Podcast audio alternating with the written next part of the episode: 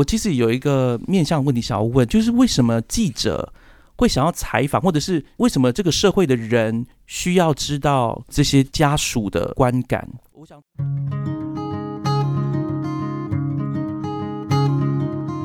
玛莎嘎苏，你好吗？你今天去了哪里？又做了什么呢？是否还交了些新朋友呢？岛屿的阳光适合阅读。马昆蒂夫想跟您做个朋友，并分享我今天读到的一些心得。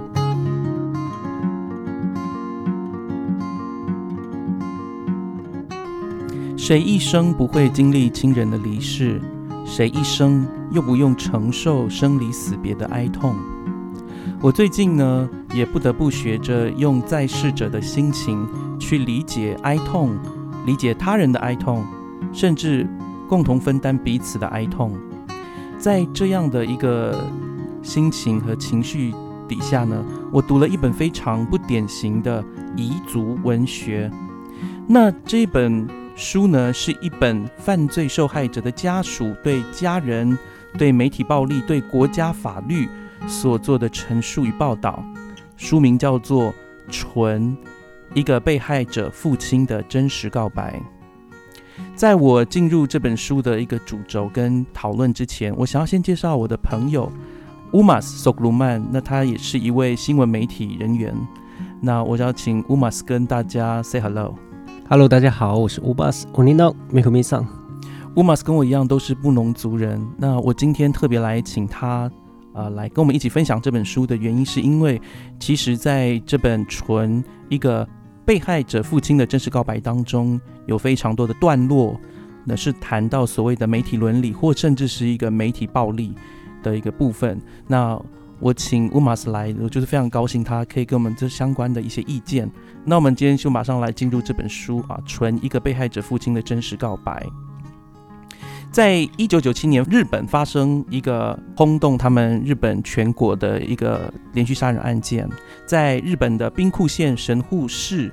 须磨区这里呢，他们发现有就是几个小朋友呢接连的受害。那这个接连受害的案件当中，造成了两个人死亡，三个人重伤，然后被杀害的人呢都是国小生，呃，有两位哈，一位是美眉，然后一位是少年，十二岁少年，一个弟弟。这个连续杀人案后来就被破获了。那发现呢，杀人者是一位十四岁的少年犯。他在一九九七年的六月二十八号被逮捕。由于他的行为血腥残忍，他进行包括包括分尸、破坏尸体，还有寄送挑战书给媒体、还有警察等等这些行为，冲击整个日本的社会。如果各位呃有在关注这些犯罪的事件的话呢，这也就是有名的酒鬼蔷薇圣斗事件。我刚刚在一开始有说到了哈，就是说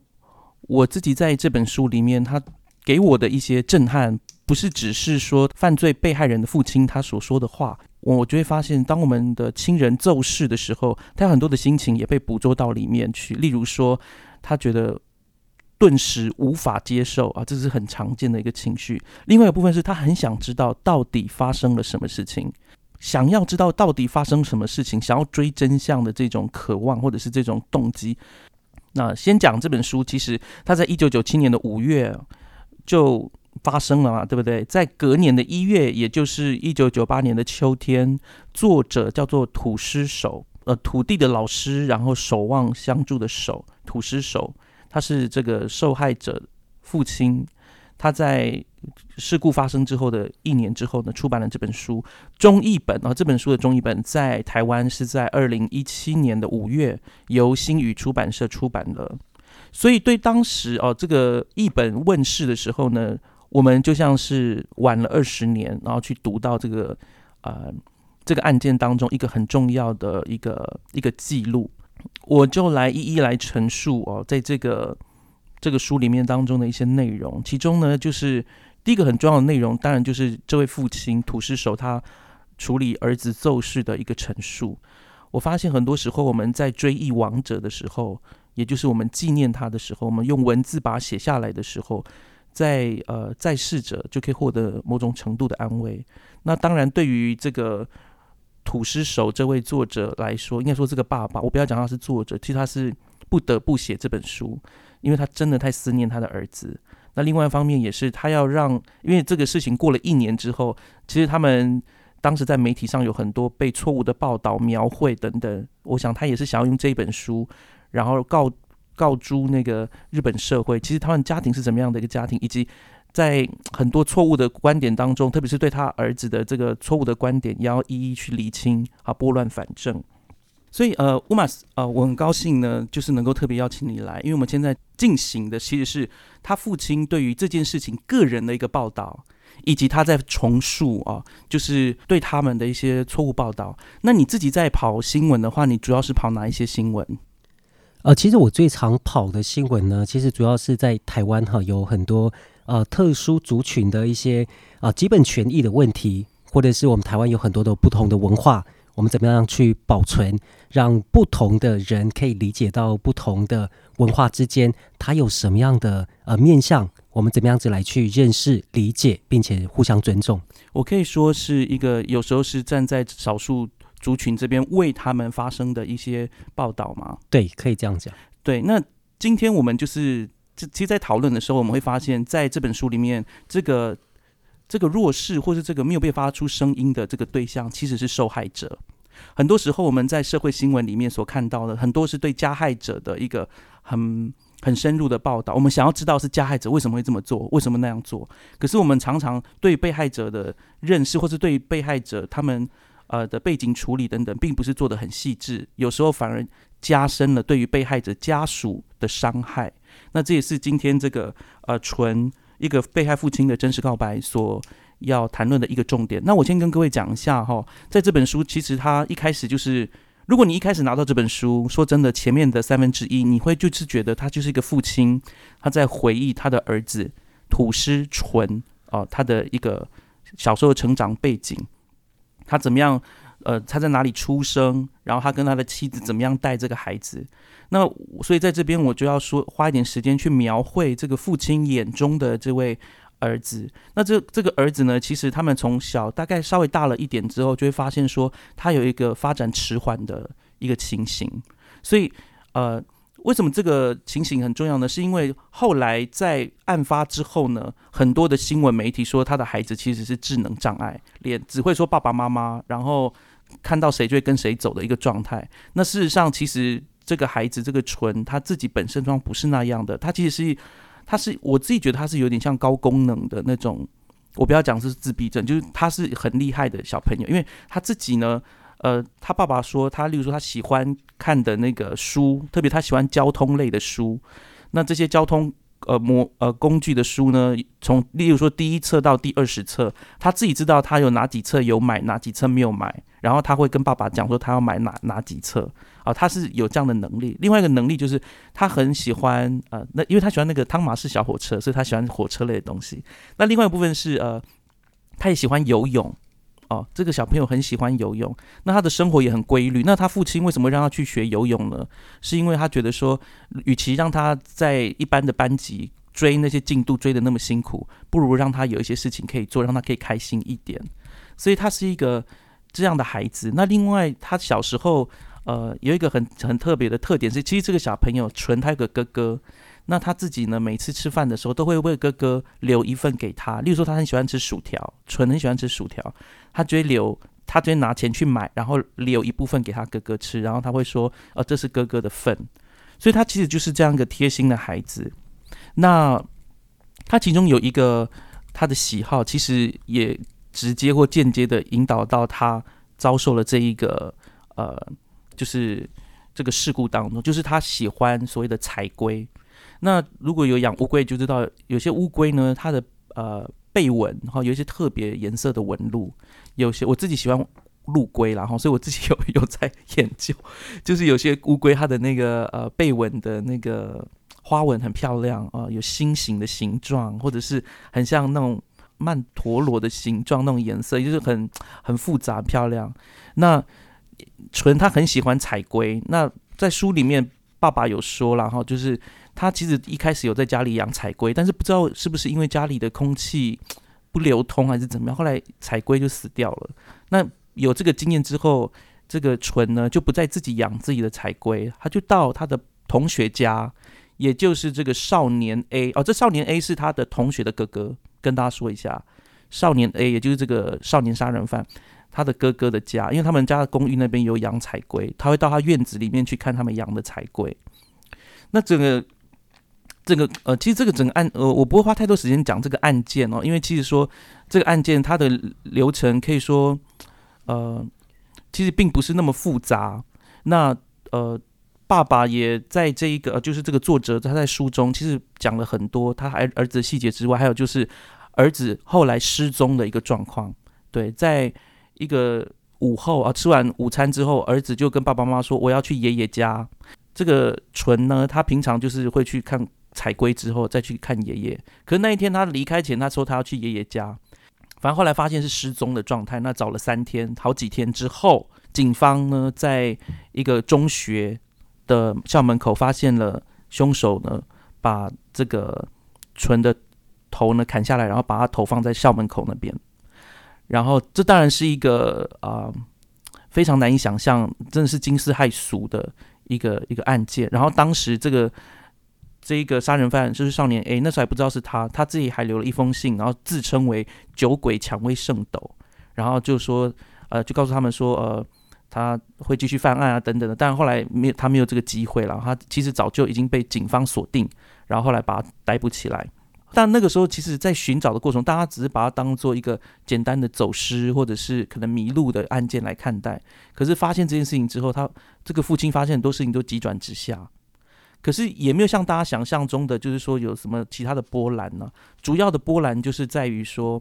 他们当时要公开搜查的时候，他们呃警方有说我可以公开搜寻嘛？那公开搜寻的话，他要放这个孩子的基本资料。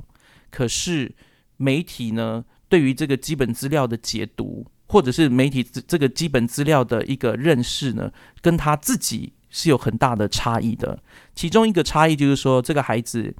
就是我刚刚说的，他有智能障碍，他把它形容为智能障碍，无法生活自理。对，然后到后来呢，因为他们我刚不是说吗？他们一开始把它当走失的案件来看待，所以走失的案件其中一个消息是说，这个孩子曾经坐在啊穿什么衣服，然后坐在某个公园里面。其实那个只是一个线索，但不是真实的。但是啊呃，新闻媒体当时也拿这个拿去作为一个搜寻的一个一个内容，甚至。连他们也不知道怎么样，就连他跟他太太交往，或是这个家庭的状况，他们都好像好像是自己住在这个家里面一样，就把它写出来。这些东西种种这些，其实造成了这个呃作者土司呃土司手先生他觉得很难以接受的部分。所以我我要在请乌马斯讲这个部分的时候呢，我要先说一下哈，就是说。这个土司手他当当时还受到什么样的一个媒体骚扰呢？一，你知道吗？就是说他们为了要抢新闻，其中有呃，就是当嫌疑犯被抓到的时候，NHK 的一位做女记者甚至打电话问他说：“你心情现在怎么样？”当然，这个作者他当时没有给任何答案，可是他觉得说，为什么 NHK 的这个记者会问他这样的问题？第二，就是很多媒体开始呢就堵在他们家公寓的门口。不止造成他们家很难出入，也造成邻居的一些困扰。其中还有就是他们当时在去采要近身采访这个呃这个家庭，因为他们当天对不对？当天确认是呃就是后来发现了尸体，然后后来去指认，而且也觉呃也也知道是自己的孩子的时候，记者已经挡在他们的家门口，然后呢整个挤到他们家的那个电梯，即使他们进了电梯，还一直挤进来，然后那个时候。他也觉得非常的不受尊重，还有三番两次，后来这个案件不断的一直不断的发发发现新的东西，然后守株待兔的记者呢就一直在门口，然后不断按电铃，甚至有一个很夸张的是，有记者知道他们家信的是某某一个日本的佛教的支派，他们就派来一个僧侣，然后按电铃说：“我想要来给你安慰或帮你诵经。”然后可是这位呃这个土司手先生他就从呃，远远的看到都看到，就是那个人的家，那个僧侣的袈裟藏了另外一名记者，他觉得是记者啦。后来他就说我不方便，结果那个僧侣还露馅，他就说没关系，那我一个人进去就可以了。所以诸多这个东西哦，还有一个更扯的事情是，他在开车要离开家要去别的地方的时候，有记者冲出来然后撞上他的车，然后继续帮他拍照。所以乌马，我现在想要问你一个问题，就是你刚听到这是诸多不 OK 啊扣分的行为，你是怎么样看待？我现在或者是现在媒体伦理会怎么看待这样的事情？好，那先针对这个这个案子啦，那我也是在看了这本书之后才发现，原来有这么惊世骇人的这个故事。那刚刚这个马库蒂夫在前面有稍微提到哈，这个呃，针对呃这个案子，那我先大概简单说明一下。其实我们在啊在讲这个犯罪新闻的时候，其实我们大概知道的犯罪新闻，它可能有两个角色，一个是受害者，那另外一个就是加害者。对，那其实我们过去讨论到的比较多，就是受害者跟加害者的报道的一些呃媒体伦理，对不对？但是这边这个案子比较特殊的是，这个是加害者呢，他其实只有十四岁，嗯，所以他是呃受到这个未成年的相关的法律的保护，所以这个案子它特别的是说，当这个犯罪者他是未成年的时候，呃，其实。呃，我我不晓得日本的法律是怎么样，但是依照我们台湾这个少年刑事法的规定，其实你少年犯罪是他有一些规定是不得刊载照片、姓名、年龄、职业、居住或面貌，让人足以知道这个人是谁的这种规定。所以呢，他的争议其实就在于说，他多了一个角色，就是受害者的家属。嗯，对。那过去的话，其实对于这个受害者的家属，因为他是成年人嘛。对，所以他的这个相关的保护可能比较没有比较完备的一些法律来去做保护，所以他在这边就产生了一个很大的一个冲突。诶，你这个犯罪人，他明明是加害者，但是因为他受到十四岁未成年的保护，这个也是应该要去保护的。但是媒体的处理反而是在更多的再去呃侵扰这个受害者的家属，导致他们有很多的一些困扰。那其实这类似的案子呢，我们其实可以看到在。台湾在一九九七年的这个白小燕案，其实也是有相关的一个状况，所以因此也催生了台湾有一个法律叫做《犯罪被害人的保护法》。对，所以重点就是，呃，媒体你今天在报道这个相关的犯罪的时候，呃，你要怎么去了解这个事件的原因？而这个新闻媒体它存在的目的呢，其实就是要向社会大众来传达这个正确的新闻跟资讯。那我们刚看到呢，其实有一些例子嘛，就是新闻他在报道啊，可能一些疑似啊这个侦查的过程，可能发现有一些消息，他把它作为一个新闻的报道的时候，其实他就嗯已经没有做到一个查证的工作了。所以，所以呢，我们在做这个犯罪新闻的时候，因为它是非常的。重要的，它非常的敏感的，所以你在处理这个新闻，的确是要非常的小心，因为任何的讯息呢，你可能都会影响到大家对这件事情的认知，甚至检方在调查的方向，甚至说法官的判决。当然，法官是尽量要有这个独立思考的能力，但是整个社会的氛围都有可能会影响到这件事情的结果。所以呢，刚刚有提到就是查证的这个事情，甚至是呃，刚有提到，其实很多的呃社会事件啦，其实媒体在报道的时候，可能把它周边的一些讯息啊，甚至过去的基本资料啊，甚至很私密的过去交往的情况，都把它作为一个新闻报道的时候，其实我们要去思考这个东西它有没有就是呃跟这个社会的公众。以及公益有没有关系？如果没有关系，其实我们都要去。呃，我们刚刚有提到嘛，新闻媒体它就是传达正确的新闻资讯，让大家有知的权利。但是另外一个更重要的是说，如果这件事情它是不符，它不是一个社会公众利益的时候，你要去厘清它是不是有隐私的问题。所以都应该要给予基本的尊重。所以呃，我其实有一个面向问题想要问，就是为什么记者？会想要采访，或者是你为什么这个社会的人需要知道，就是这些家属的观感？我想知道，为什么你们记者在采访这些家属，你们的想法是什么？好，这个问题呢，其实这就是你今天要做报道的目的是什么？那我们今天今天报道一个事件好了，它发生了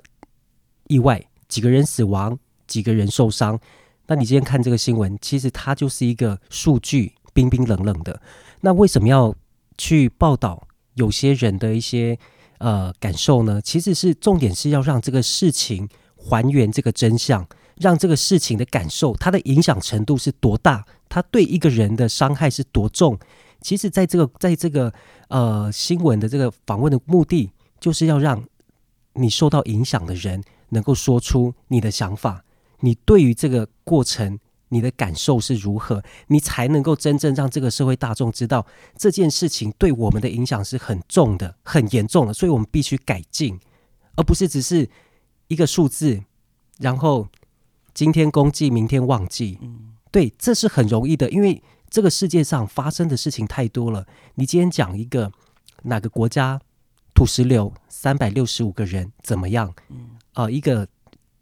飞机的空难一百五十八人怎么样？它只是一个数字。对，但是呢，媒体不是说一定要去挖掘的这个谁啊，这个每个人的呃家属的，并不是这么做，而是说你今天新闻的目的就是要让大家知道，哎，我今天是受到影响的人，那我我这件事情对我有的影响有多伤害有多大，我就是要让大家知道，因为你的媒体的目的就是让受到影响的民众能够发声。你今天族群的权益，土地被剥夺了，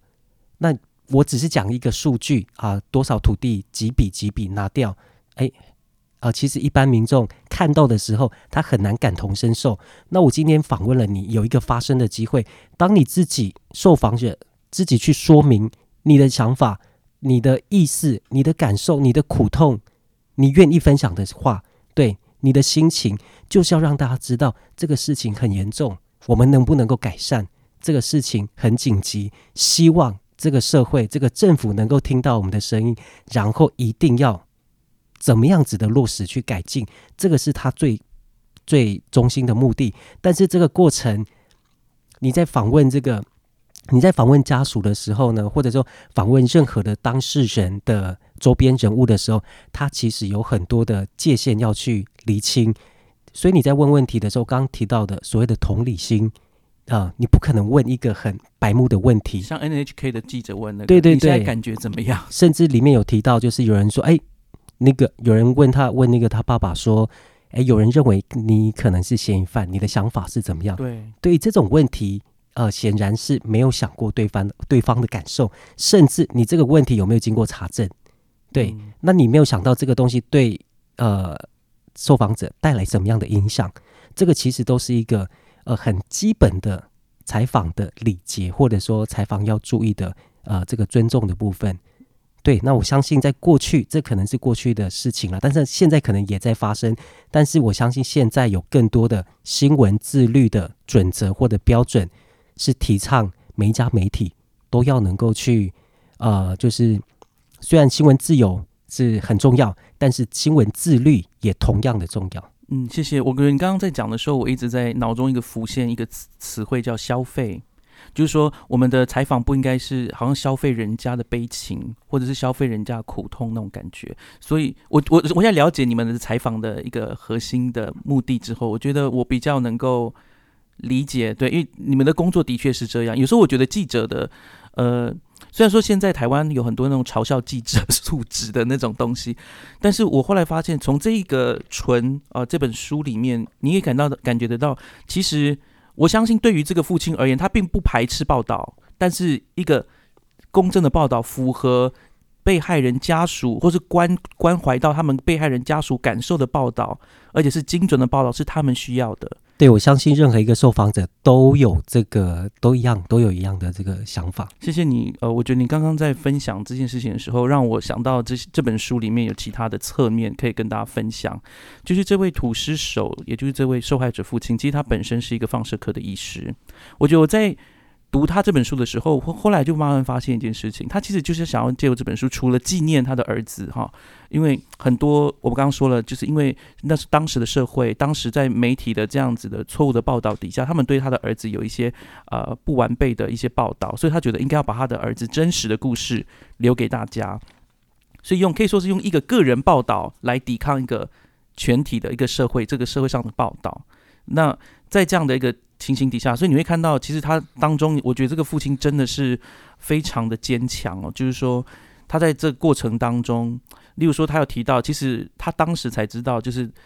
他去指认他儿子之后，警察马上就问他很多关于他的行踪的问题，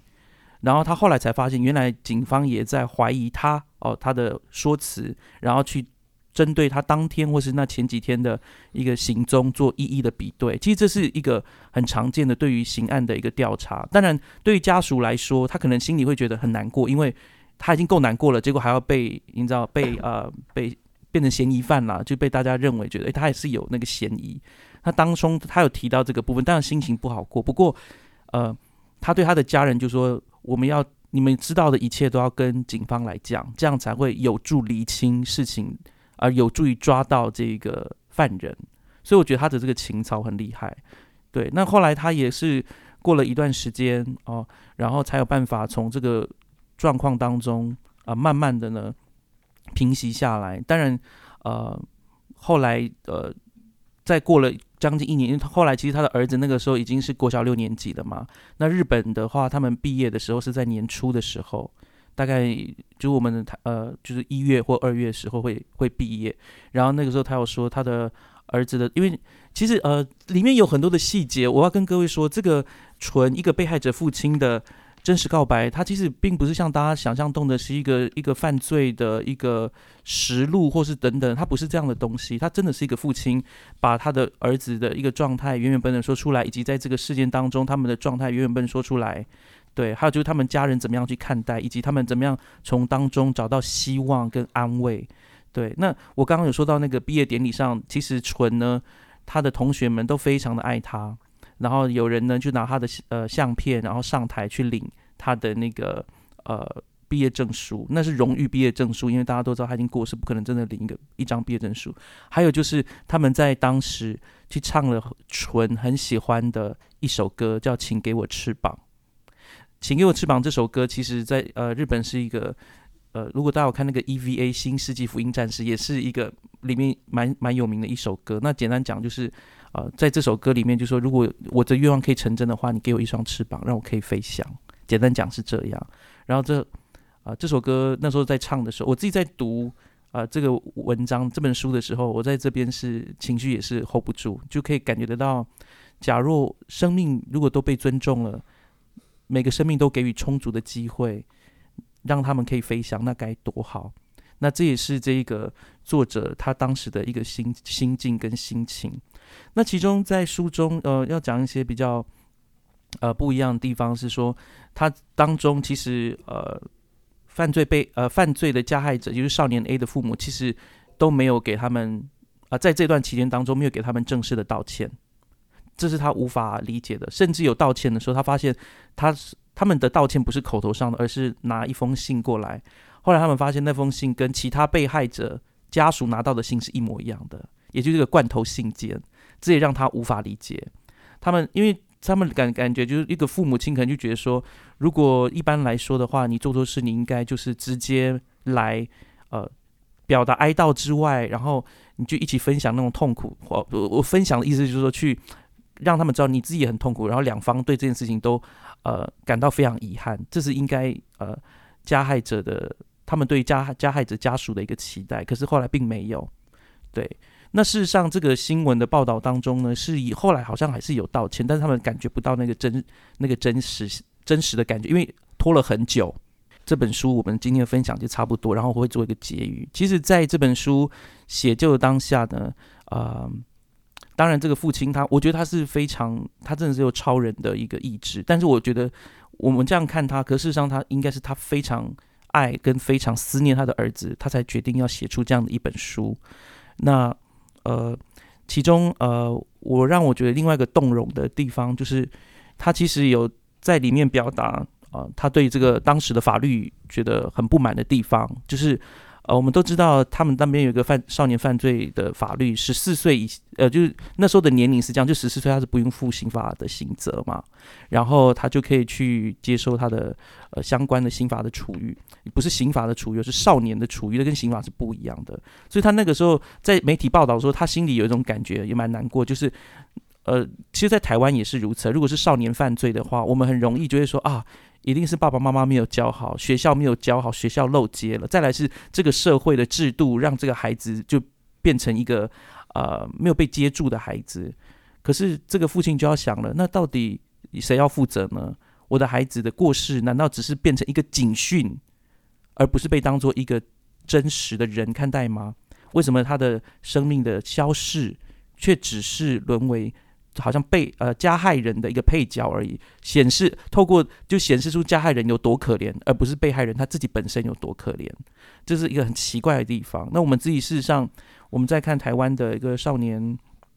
呃，犯犯案的时候，我们也会常常是用这样的方式去去看待，就说，哎，对呀，这个社会没有把他教好啊，老师没有教好，家长没有教好，所以，可是事实上有很多的人，我们可以反推回来，有很多人也是有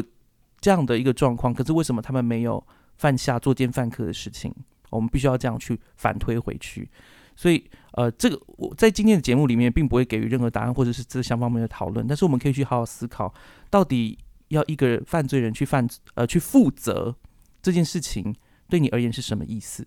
然后当然对这个呃这个纯的父亲来说，他是觉得他觉得这个少年 A 没有获得，就是没有担负起应当负的责任，包含他的父母可能也没有负起担应当负的责任，这是他那个时候的感受。好，这个事件的后续我跟大家讲一下，少年 A 在二零一五年的时候，他已经是。他那个时候已经没有接受任何的处遇了，哈，可以说他就像是一个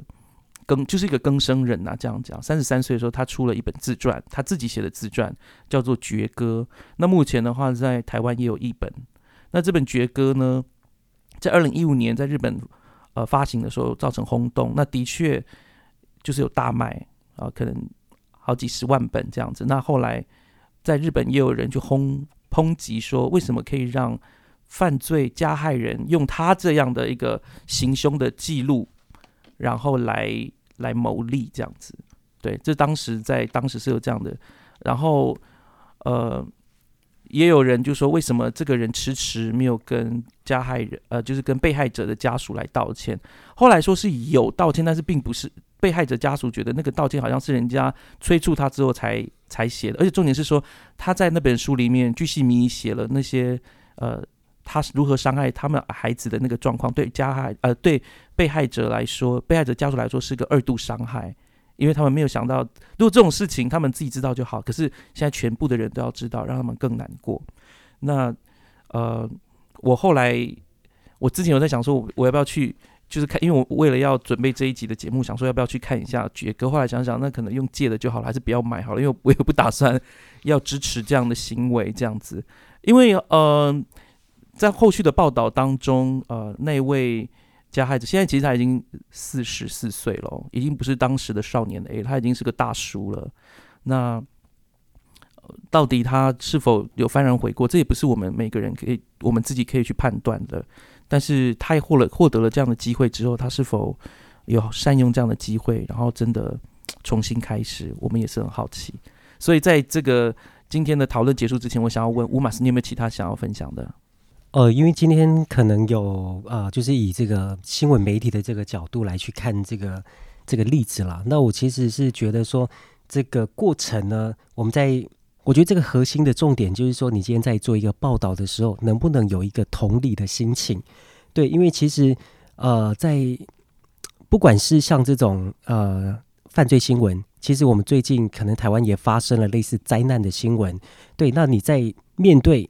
呃。受难家属的这个过程，你要怎么样子来去呃，透过这个采访来呈现这个现场的真实状况，它是需要去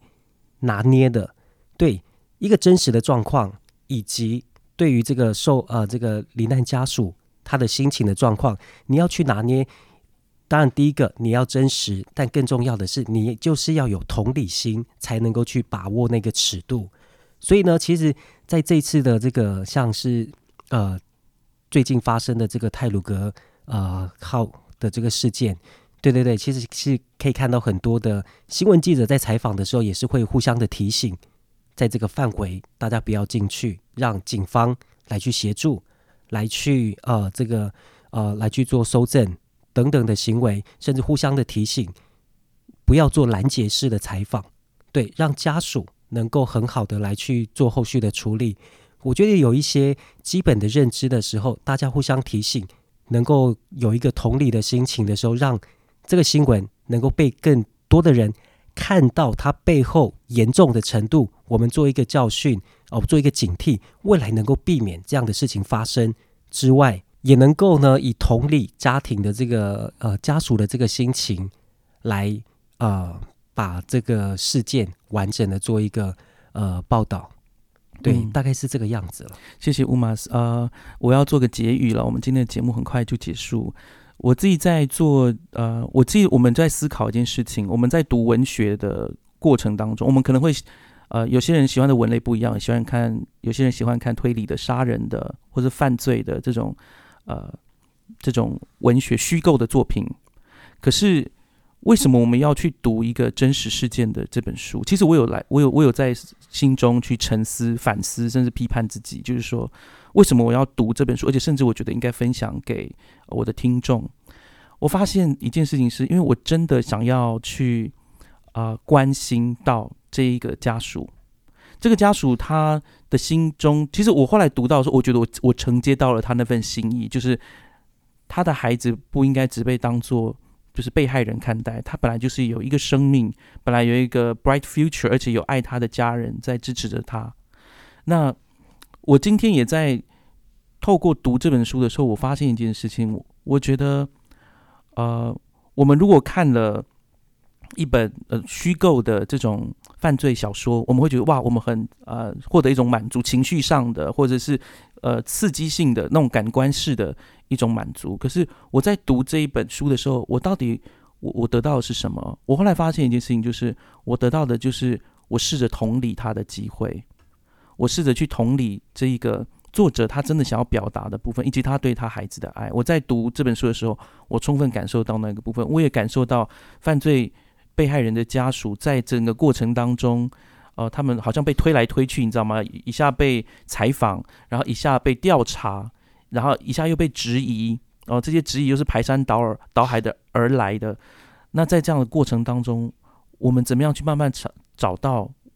本来应该比较适合的一个距离？可以这样讲，当人发生事情的时候，我们要怎么样？呃，去给他相对的尊重跟距离。呃，在圣经里面有呃一句话，要与哀者同哀嘛，对不对？我自己发现一件事情，就是这这本书它帮助我也能够了解怎么样去关怀哀痛当中的人，因为这其实里面呃，他有提到，当他哀痛的时候，他可能只是听到他的一个教授的声音，他就很安心。有时候是这样子的，有时候你身旁当中，如果他们有人发生什么事情，你只是过去，然后跟他说有什么帮忙，有什么需要帮忙的，我可以在这里，或者是你可以呃告诉他说你在这里，你了解这个情况，你你你有听到这个讯息，然后希望对方能够获得那样的平安。我觉得这样有时候简短几句话就可以带给在可以说遭受困难或是痛苦的人很大的力量。这也是我在读这本书里面，我我觉得从这些互动当中感受到的。对，所以呃，我这是第二季的第一季，呃，第二季的我要推荐给大家的这本书。那呃，如果说你想要同理啊、想要认识怎么怎么样去关怀另外一个人，我觉得你可以在这当中学到。那另外一方面是你真的可以在从当中感受到一个父亲对他孩子的爱，我觉得这是最啊、我觉得这是最无价，而且是我在读的当中我觉得最宝贵的那一个部分。那这就是今天的马夏尔加苏马夏尔克书，我们下次再见喽，乌马斯，拜拜。拜拜。喜欢我们今天的节目吗？欢迎各位听友能够到 Spotify、Apple Podcast、Google Podcast 或 Sound On 聆听我们的节目《马夏尔克书》，并且在 Apple Podcast 上给我们五颗星的评价。当然，如果各位还有其他的意见或者是很好的想法，也欢迎到我们脸书的粉砖以及 Instagram 上面的粉砖留言给我们，我们很期待获得各位的反应跟回响哦。我们就下次再见喽，拜拜。